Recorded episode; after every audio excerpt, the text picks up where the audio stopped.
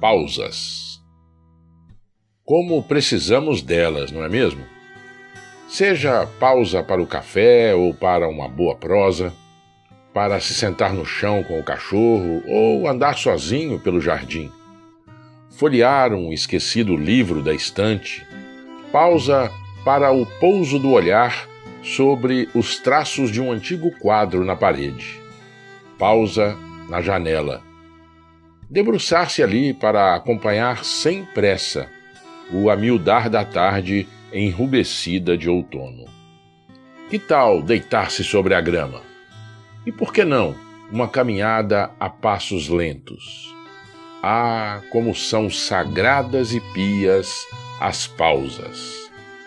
Por um momento que seja, perder o olhar no erguer-se da lua, ou ver a rua em inquieta madrugada a doce pausa para se ouvir música, ou mesmo um tempo para o silêncio, que é amigo da música.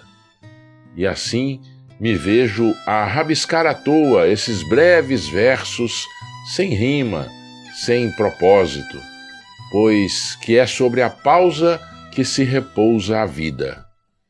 Pausa para tudo e para o nada. Texto de Alexandre Raibutt.